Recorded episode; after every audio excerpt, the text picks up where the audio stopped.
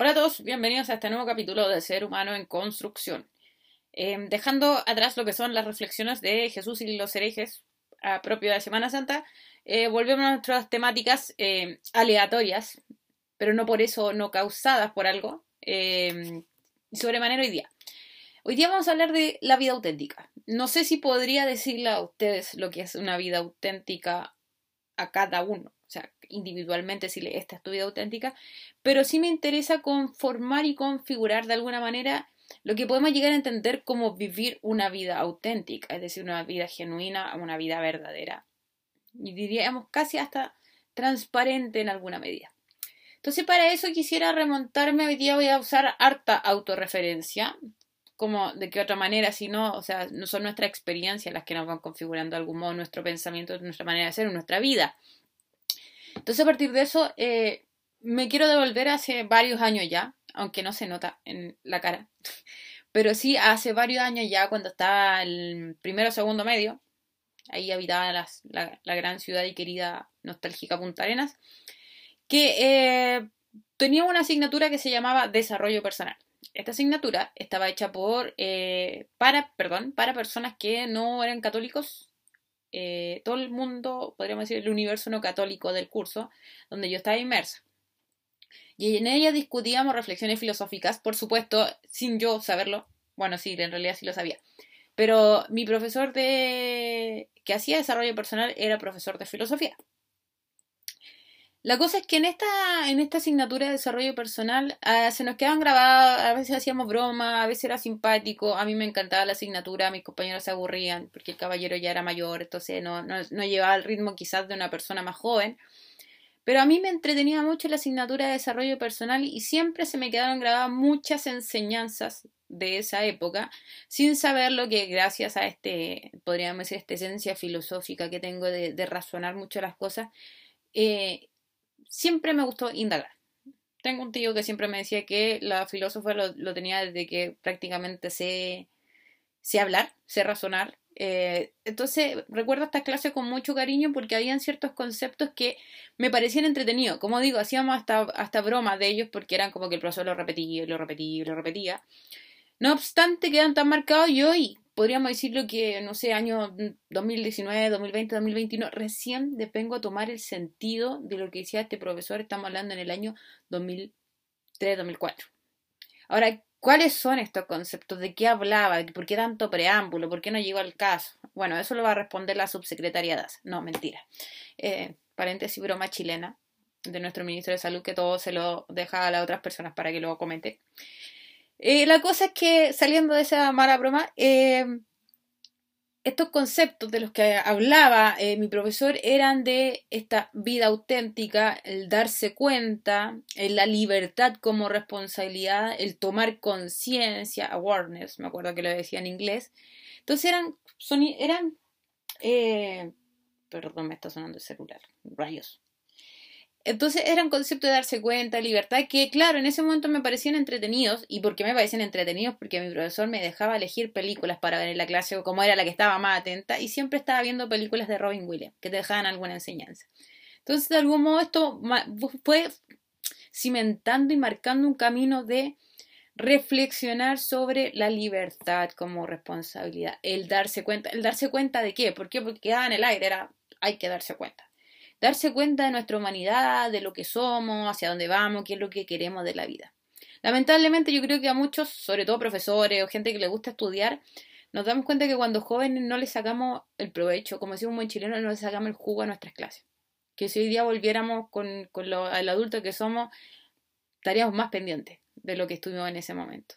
Entonces, claro, en ese paréntesis histórico, donde recuerdo con mucho cariño toda esa enseñanza de mi profesor, de eso, que él me hablaba de, de que yo intentaba vivir una vida auténtica, volvemos al presente y nos preguntamos qué es la vida auténtica, qué queremos ver nuestra vida. Entonces, quiero ahora volver a un pasado más cercano y siguiendo la autorreferencia, una persona muy cercana el otro día discutía con esa persona, discutir en el sentido dialogante, la palabra no pelear. Discutía porque resulta que a mí me gustan las cosas eh, transparentes, ya le he comentado que me carga la superioridad moral, me gusta que el ser humano pueda aprender, pueda descubrirse, pueda pensar por sí mismo. Y en ese sentido, yo comentaba un poco aprovechando Semana Santa como Sócrates Jesús, que siempre lo repito en las clases, en estos videos, a todo el mundo, fueron personas que dijeron la verdad y por eso fueron sentenciados. Independiente del contexto religioso, eh, veía con esta persona, discutía con esta persona cómo hay un círculo vicioso en la historia de estar los poderosos, ya sea Grecia, sea Roma, sea Jerusalén, sea Chile, 2021, ser año cero antes, o sea, año cero de Cristo, mil años antes de Cristo, siempre está esta, estos poderosos que dicen la norma, dictan la norma, pero ni ellos mismos la cumplen. Luego vienen aquellos que obedecen la norma y que normalmente están bajo la, el uniforme. No estoy haciendo un juicio de valor, simplemente estoy tratando de registrar la historia. Están los de uniforme que obedecen todo y después está el resto que tiene que obedecer, sea como sea. Aunque no esté de acuerdo, tiene que obedecer porque así dicta la norma de los que están acá arriba. ¿Cuál es el problema? Que uno veía la pasión de Cristo y ve cómo los tipos golpean a Jesús sin motivo alguno. Eh, y lo hacen indiscriminadamente. Y uno dice, ¿por qué le pegan tanto? Ya, les dijeron que lo castigaran, les dijeron que lo crucificaran. Pero ¿cuál es la... ¿De dónde radica la maldad, nivel tortura de la gente para golpear indiscriminadamente? Y como les digo, eso lo vemos Grecia, eh, por decir algo, lo veíamos en la Pasión de Cristo, lo vemos hoy en día en las calles, bueno, no hoy en día, pero en el, después del estallido social, como habían fuerzas armadas que golpeaban innecesariamente, buscan una justificación en su cabeza para golpear a alguien innecesariamente, o como la tortura se hace parte de. ¿Cuál es el problema de esto? Aquí quiero llegar con esto de la vida auténtica, el darse cuenta, la historia como jerarquizada eh, dentro de los poderosos y que, a qué voy ahora. Que lamentablemente yo decía, no estoy de acuerdo con eso, el hombre de la mujer, la humanidad tiene que ser libre, tiene que ser consciente de su propia vida. Entonces esta persona con la que estaba discutiendo me dijo, pero es que tu manera de vivir no sirve. ¿Por qué? Porque tu manera de vivir te hace pobre, no tienes plata, y tu manera de vivir hace que nadie te reconozca. con lo que estás haciendo nadie, no, no te reconoce nadie, nadie le importa lo que tú haces. Entonces retumbó en mí, por eso estoy haciendo este capítulo, retumbó en mí el ser pobre y el que nadie lo reconozca. Entonces, ¿Cuál es el problema de la sociedad actual? Es ese. Que nos han dicho que lo importante es tener mucho dinero y tener éxito y reconocimiento. Pero esa no es la vida auténtica, no es el ser humano no es pleno teniendo plata, o sea, ni siquiera voy a dar los ejemplos, siempre están los ejemplos de toda la gente que se ha suicidado, suicidado siendo famosa. ¿Cuál es el punto y aquí quiero llegar en la reflexión de este capítulo? Que estamos mal enfocados estamos, no todos obviamente, pero digámoslo como humanidad, estamos mal enfocados, nuestro objetivo está muy desenfocado, como una persona con estrabismo que no use lentes. Ahora, no me estoy burlando de nadie, al contrario, yo tengo estrabismo, entonces cuando no uso lentes se me desenfoco, o sea, me cuesta enfocar, no veo nada de cerca porque tengo estrabismo, entonces necesito lentes para enfocar mi visión. Entonces, de algún modo uso esta, esta analogía para decir, estamos mal enfocados. No puede ser que nuestra meta de la vida sea tener dinero y ser famoso. No puede ser. No, no, no conciba, no podemos concebir ese el objetivo final de nuestra vida. ¿Por qué? Porque nunca vamos a tener todo el dinero que tengamos. O sea, Jesús decía que la riqueza era lo peor, Santiago también, el, apóstol Santiago decía, lo peor que le puede pasar a la humanidad es poner su vista en la plata. ¿Por qué? Porque es un fin que no, o sea, es un fin que nunca va a terminar de saciarte. Nunca vas a tener toda la plata del mundo. Piñera tiene millones de millones y aún así quiere seguir teniendo más plata. Trump tiene muchos millones y quiere seguir teniendo plata. Entonces, el dinero te hace tratar de alcanzar una meta que nunca va a tener fin. Nunca, o sea, el más poderoso es uno y después viene otro y lo reemplaza. Entonces, tener dinero a manos llenas no es lo que hace la plenitud. Segundo, en segunda parte, te dicen, es que nadie te va a reconocer lo que estás haciendo. Pero ¿cuál es el punto? ¿Qué es lo que busco yo? Que el otro me reconozca o vivir una vida con acorde a mis propias creencias, a mis propios principios. Y ese es el punto que quiero ir, el capítulo de hoy. Yo no puedo determinarle a otra persona, a ninguno de ustedes los que me está escuchando, le puedo determinar cuál es su vida auténtica, porque solamente usted sabe lo que hace feliz, sabe el motivo por qué quiere vivir, sabe el motivo por cuál dejaría de vivir, dejaría todo y se iría por ese motivo. No, no como ya lo dejaría todo. Eh, cada uno de nosotros sabe. Entonces mi vida auténtica, más auténtica, más libre, más responsable de, de, mí misma, es la vida que estoy viviendo ahora. Haciéndome cargo de mí misma, haciéndome cargo de mi realidad, de lo que me rodea y tomando decisiones a partir de eso, no de lo que me dice eh, el presidente, no de lo que me dice eh, el, carabinero, no de lo que me dice el pastor, el sacerdote, o sea, donde participe yo en mi, en mi grupo religioso, si es que tengo uno. ¿Por qué? Porque al final de cuentas soy yo misma la que configuro mi sistema y mi camino de vivir. Obviamente, no toda vida puede ser auténtica, por mucho que me digan, no, es que yo de acuerdo, vivo de acuerdo a mis principios. Claro, una homicida que vive de acuerdo a sus principios está afectando a la sociedad pero nuestra labor, es nuestro deber vivir una vida auténtica. Si quiero vivir una vida que donde me reconozca, bien, pero debo reconocer que esa es mi manera de vivir y que quiero vivir hacia, hacia eso y que voy a hacer lo imposible porque el mundo me reconozca.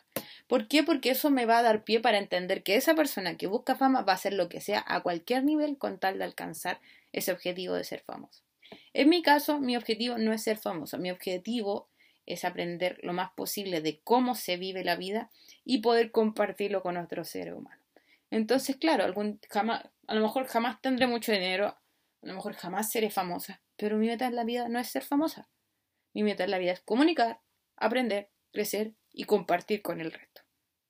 Entonces, si nosotros no somos capaces de entender que cada uno tiene un proyecto que quiere realizar y que no tiene por qué ser igual al resto. No todo el mundo tiene que tener mi propio proyecto, pero que sea auténtico. No porque el resto me lo dijo, no porque el resto me está obligando a. ¿Por qué? Con esto quiero cerrar, porque estamos viviendo en un mundo donde no nos hacemos cargo. Usted va a Netflix, por ejemplo, y Netflix hoy en día le dice que ver, le da una opción de reproducción automática. ¿Por qué? Porque hemos puesto nuestra propia voluntad al servicio de Netflix. No, no, no, que elijan Netflix, ¿para qué voy a elegir yo? No, ¿para qué voy a votar si siempre es lo mismo? Es decir, la democracia supuestamente es el poder del pueblo, pero si el pueblo le da el poder a otro, lo tira, que otro tome las decisiones por mí, tenemos las consecuencias de hoy en día, que somos incapaces de tomar decisiones propias. Y cuando nos damos cuenta, el sistema entero nos dice cómo decidir. La moda nos dice cómo vestirnos. Netflix nos dice qué ver. Spotify nos dice qué escuchar. Los gobernantes nos dicen cómo vivir el vida religioso nos dice cómo creer. Y al final nunca tomamos decisiones por nosotros mismos. Y por eso las, las tasas de suicidio son tan altas, por eso hay gente tan infeliz y por eso vivimos como vivimos actualmente. Porque estamos siendo gobernados por cualquier cosa que nosotros mismos no somos. Por eso insto siempre en este canal a que podamos descubrir nuestro camino a que podamos ser libres y ser responsables, como decía hace años atrás mi profesor, a tomar conciencia, a darse cuenta de que la única vida auténtica es aquella vida donde yo vivo conforme a mis principios, mis creencias y mi manera de entender el mundo. Y finalmente, ahora sí que cierro, démonos cuenta para toda aquella gente que quiere ser famosa y que quiere ser reconocida, que tú, entre más luches por ser reconocido, menos alcanza el reconocimiento. Pero si vives una vida auténtica, una vida conforme a lo que tú crees que es la verdad, conforme a principios humanos, te vas a dar cuenta que sin buscar la fama la obtienes con mayor razón. Como siempre nombro, personaje que nombro, Sócrates, Jesús, cuántos otros filósofos, no sé, Kant, que pasó toda su vida encerrado escribiendo sobre ciertos problemas, ha sido más famoso que todos aquellos que buscan su minuto de fama, que obtienen el minuto de fama, pero no más que eso. La mayoría de la gente que ha trascendido en la historia es gente que estaba más pendiente de vivir una vida auténtica que vivir una vida famosa. Por eso es necesario salir de ese objetivo extraño que tenemos, de esa alienación, de ese someternos a la creencia ajena para poder por fin vivir una vida auténtica.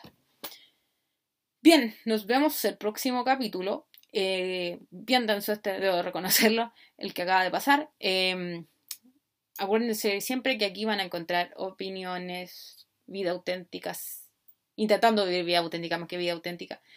Em, ideas, consejos, opiniones, eh, caminos, alternativas y todo lo que quieran encontrar a través de la reflexión, porque simplemente soy ser humano en construcción. Nos vemos el próximo capítulo.